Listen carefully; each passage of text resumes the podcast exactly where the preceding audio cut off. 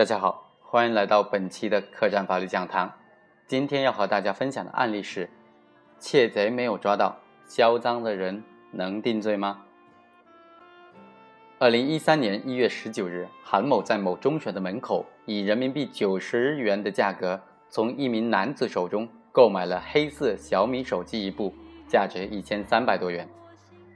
经查，该手机是被害人刘某在网吧上网时被偷的。事后，这个窃贼也一直没有找到。非常不幸，韩某被抓到了。根据上述案情描述啊，我们可以对韩某的行为做一个基本的判断，他已经涉嫌了掩饰隐瞒犯罪所得罪。根据刑法第三百一十二条的规定啊，所谓掩饰隐瞒犯罪所得、犯罪所得收益罪，是指明知是犯罪所得及其产生的收益，而予以窝藏、转移、收购、代为销售。或者以其他方法掩饰隐瞒的行为，罪名一旦成立，将面临三年以下有期徒刑、管制或者拘役；情节严重的，将面临三到七年的有期徒刑。法院经过审理认为，韩某在非正常销售手机的场所，以极低的价格收购没有发票、也没有充电器、也没有电池的价值千余元的手机，可以推断出他明知该手机可能是犯罪所得，仍然进行收购。那么他的行为呢，构成了掩饰隐瞒犯罪所得罪。虽然最后法院以掩饰隐瞒犯罪所得罪定罪处罚，但是有一个争议的问题依然没有解决。本案当中，这个窃贼一直没有归案。那么上游犯罪尚未依法裁判，能否影响对掩饰隐瞒犯罪所得罪的认定呢？一种意见认为，盗窃手机之人没有被抓获。作为上游的盗窃行为尚没有被定罪，那么后行为缺乏成立的前提条件，自然就不可能构成掩饰隐瞒犯罪所得罪了。另外一种意见认为，掩饰隐瞒犯罪所得罪呢是一个独立的罪名，只要行为符合刑法规定的构成要件，就符合掩饰隐瞒犯罪所得罪了，无需依赖于上游犯罪经过裁判。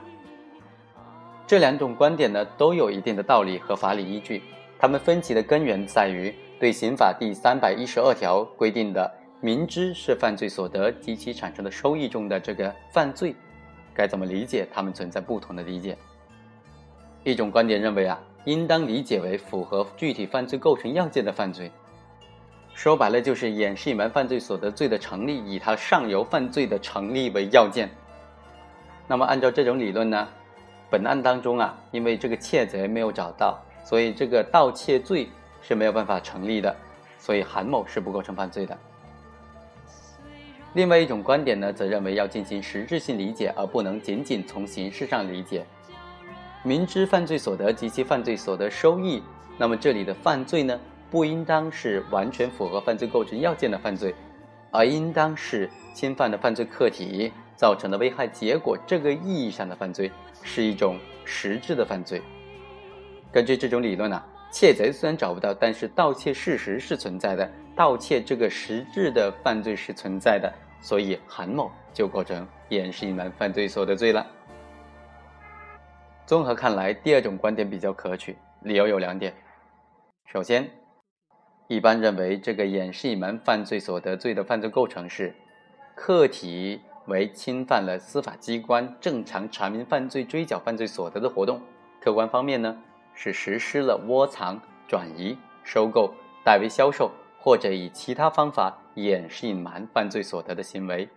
那么主观上呢，是要求行为人明知是犯罪所得，也就是知道或者应当知道可能是犯罪所得，但是不要求嫌疑人确切的知道是什么具体的犯罪所得以及如何所得的问题。最高人民法院二零零九年出台了关于审理洗钱等刑事案件具体应用法律若干问题的解释，里面就明确的规定说，刑法第一百九十一条、第三百一十二条、第三百四十九条规定的犯罪，应当以上游犯罪事实成立为认定的前提，上游犯罪尚未依法裁判的，但经过查证属实，不影响刑法这三条规定的犯罪的审判，上游犯罪事实可以确认。但是，因为行为人死亡等原因依法不予追究刑事责任的，也不影响这三条刑法条文所规定的犯罪的定罪处罚。根据这个司法解释啊，掩饰隐瞒犯罪所得罪的成立，以上游犯罪事实成立为前提，即只要求上游犯罪构成实质意义上的犯罪，而不是要求必须经由刑事判决确认的刑事意义上的犯罪。在本案当中呢，作为上游犯罪的盗窃罪虽然尚未依法裁判，但是已经查证属实了，找到了失主，因此不影响对掩饰隐瞒犯罪所得罪的认定。其次，基于节约司法成本的考虑，掩饰隐瞒犯罪所得罪的认定也不应当以上游犯罪被裁判为前提。就本案而言呢，韩某明知是犯罪所得，仍然予以收购，妨害了司法机关正常查明犯罪所得的活动，符合掩饰隐瞒犯罪所得罪的犯罪构成要件。盗窃手机之人虽然没有被抓获，盗窃行为没有被定罪。但是盗窃事实是存在的，因此不影响掩饰隐瞒犯罪所得罪的成立，因此韩某就构成了掩饰隐瞒犯罪所得罪。以上就是本期客栈法律讲坛的全部内容了。如果大家有什么问题的话，欢迎大家留言，我会尽我所能为大家解答的。感谢大家的收听，下期再会。